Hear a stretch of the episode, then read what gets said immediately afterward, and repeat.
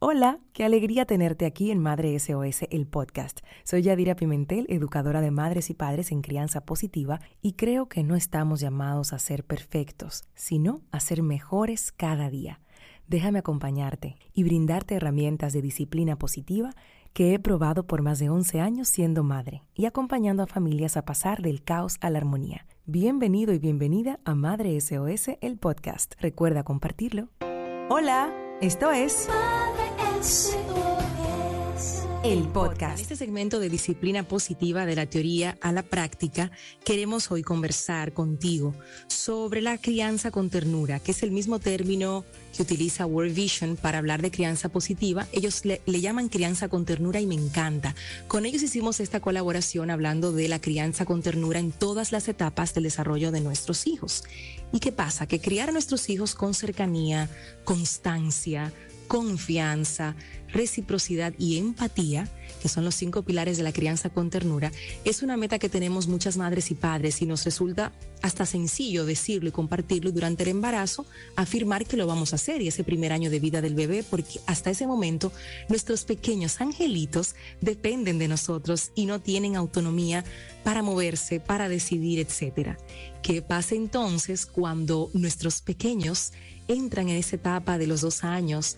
A los cuales muchos le llaman los terribles dos, porque resultan muy retadores para mamá y para papá también, acostumbrados a cargar, a dormir, a dar de comer y a poner en la cuna a esos bebés que de un momento a otro empiezan a marcar límites, empiezan a decir claramente que no, a hacer las famosas pataletas que responden a la inmadurez del desarrollo de su cerebro, porque ellos mismos no entienden ni siquiera todos los cambios que se están presentando en su corta vida y les cuesta procesarlos. Lo que pasa es que nosotros empezamos a ver estas rabietas, estas pataletas como una reacción hacia mí, como algo personal, como me lo está haciendo a mí.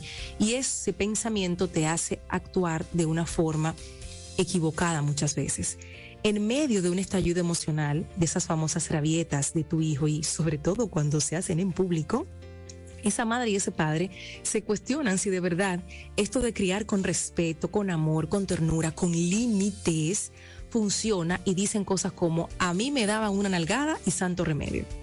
Muy probablemente la desesperación te lleve a hacer eso que hace unos años decidiste no hacer con tus hijos porque de alguna manera te despierta esa parte primitiva de tu cerebro que solo está para reaccionar y no para reflexionar. Definitivamente, desde ese momento la crianza con ternura se ve muy amenazada. Y bueno, ¿qué decir cuando llega la adolescencia, cuando muchos padres afirman que le cambiaron a su muchacho. Esta hija no es la que yo parí, este hijo no es el que yo parí, cuando entran en esta de adolescencia donde también están buscando esa independencia. Y por eso hoy te quiero compartir cinco tips para que tú puedas mantenerte firme en tu sabia decisión de criar con ternura, con respeto, con límites muy claros y reglas establecidas en tu casa, tú como capitán o capitana de ese barco, y sepas que a lo largo tu caminar como madre y padre, lo que estás sembrando ahora es a largo plazo que vas a ver esos pilares en la crianza. Es a largo plazo. Entonces te lo dice una madre que lleva 12 años ya, que cumplió ya día en esta experiencia y los frutos maravillosos que, que he podido cosechar criando con ternura, con amor y con límites claros y con empatía. El primer tip es, recuerda tu infancia y tu adolescencia. Tú no naciste adulto, tú también fuiste ese niño de un año, ese niño de dos años, de tres, de cuatro, y también fuiste ese adolescente y ese preadolescente. Entonces pregúntale a tus padres, ¿cómo eras tú? Y así de repente vas a poder activar la empatía con tus hijos en sus distintas etapas y vas a lograr acercarte más a él o a ella desde el conocimiento y el reconocimiento de que tú no naciste adulto, tú también fuiste niño, tú también fuiste adolescente. La segunda herramienta que te regalo es que no te lo tomes personal. Cada cosa que hace tu hijo no te la está haciendo a ti. En vez de decir mi hijo me hace rabietas, quítale el me y sencillamente dice mi hijo hace rabietas. Mi hijo no me escucha. Por mi hijo no escucha. Esto te ayuda a encontrar soluciones y no a verlo como si te lo estuviera haciendo de maldad a propósito, porque no es así. Todo está en la manera en la que lo mires y entiendas que su cerebro no está tan desarrollado como el tuyo y que volvemos al principio, tú no naciste siendo adulto. La tercera herramienta para que tú puedas criar con ternura y de manera positiva a lo largo de las distintas etapas de tu hijo es que por favor leas todo lo que puedas sobre el desarrollo del cerebro del niño. Perdón, vas a entender tantas cosas que te van a sorprender muchísimo. Y te comparto una. A los dos años de edad, el cerebro de un niño tan solo es un 50% del cerebro del adulto. Imagínate tú, la mitad y cuidados y menos. Es muy difícil para un niño de dos años entender lo que entiendes tú ya de adulto. Entonces necesitamos ser más empáticos, explicar, guiar al niño. Si tú ves que está haciendo algo que no debería, además de decírselo verbalmente, movilizarlo, sostenerlo y llevarlo al lugar donde tú quieres que esté haciendo lo que tú entiendes que debe estar haciendo en ese momento y sustituir los objetos. Esto es peligroso, se puede romper y le pasas lo otro con lo que sí puede jugar. Por ponerte un ejemplo. El cuarto punto es que seas la madre y el padre que tus hijos necesitan en cada etapa. Y para eso, conocer a tu hijo será siempre tu superpoder. Y siempre se lo digo a las madres y a los padres. Conoce a tu hijo, métete en su mundo. Tu superpoder será conocerlo.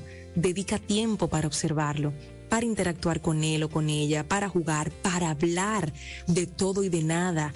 Y así vas a poder conocerlo mejor.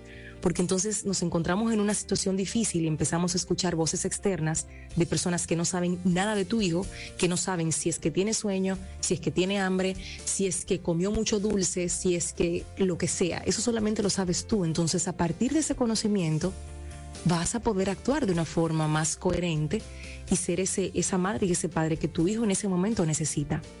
El punto número cinco es que conectes con el corazón de tus hijos. Hazlo más allá de las cosas que ocurren.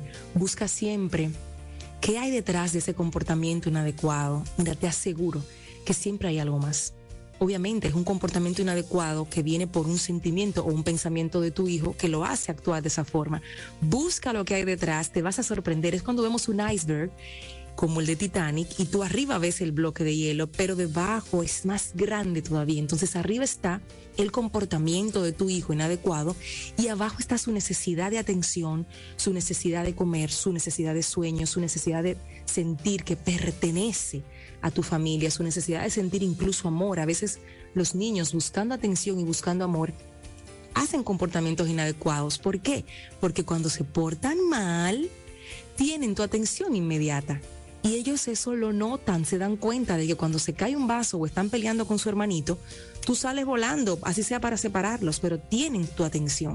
Y cuando te quieren enseñar un dibujo o quieren hablar contigo algo, siempre hay un espérate, dame un momentito, dame un chance. Entonces al final el niño va respondiendo a la manera en la que se va, se va viendo en el, en el, en el seno familiar. Busca siempre conectar con el corazón y ver qué hay más allá. Recuerda que primero llega la emoción, luego el pensamiento que nos produce, que es una interpretación muy personal, y eso nos lleva entonces a actuar de una determinada manera. En conclusión, el estilo de crianza que tú elijas tendrá efectos positivos o negativos en la vida de tus hijos.